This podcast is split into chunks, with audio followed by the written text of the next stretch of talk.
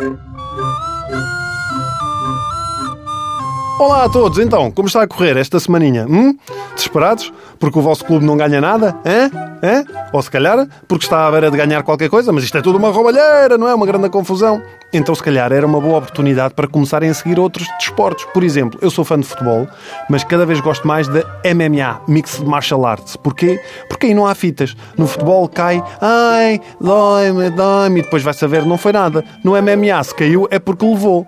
Isso é para andar à porrada, ao menos que seja a sério, não é?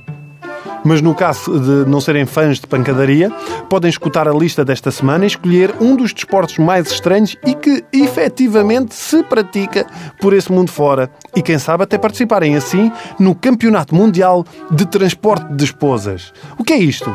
Então isto é uma corrida de obstáculos em terra batida em que o marido tem de carregar a mulher às costas durante o percurso.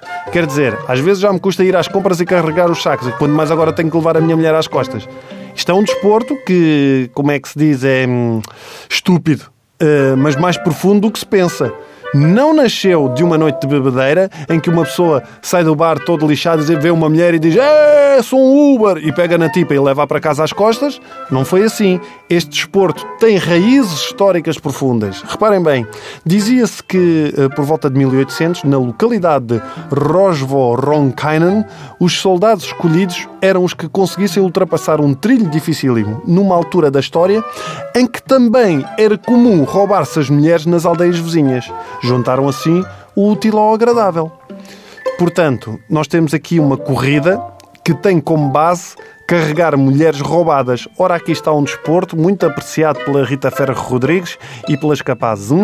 O mais engraçado é que este campeonato de raízes machistas nasceu e realiza-se onde?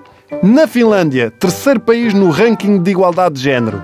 Ainda assim, para quando? Hum? Para quando o campeonato de transporte de maridos? Para quando a minha mulher fazer um trilho comigo às cavalitas, ela ali a carregar-me e a comer lama, a decidir o caminho e eu sem responsabilidades? Na verdade, é uma boa analogia da nossa vida. Bom, Uh, mas há mais técnicas uh, para isto e tudo. Isto não é só tipo carregar na, na pessoa e, e, já está. Uh, pode transportar-se a mulher no clássico cavalitas, não é? Como nós sabemos, ou então a bombeiro, ou seja, assim levar a mulher ao, ao ombro.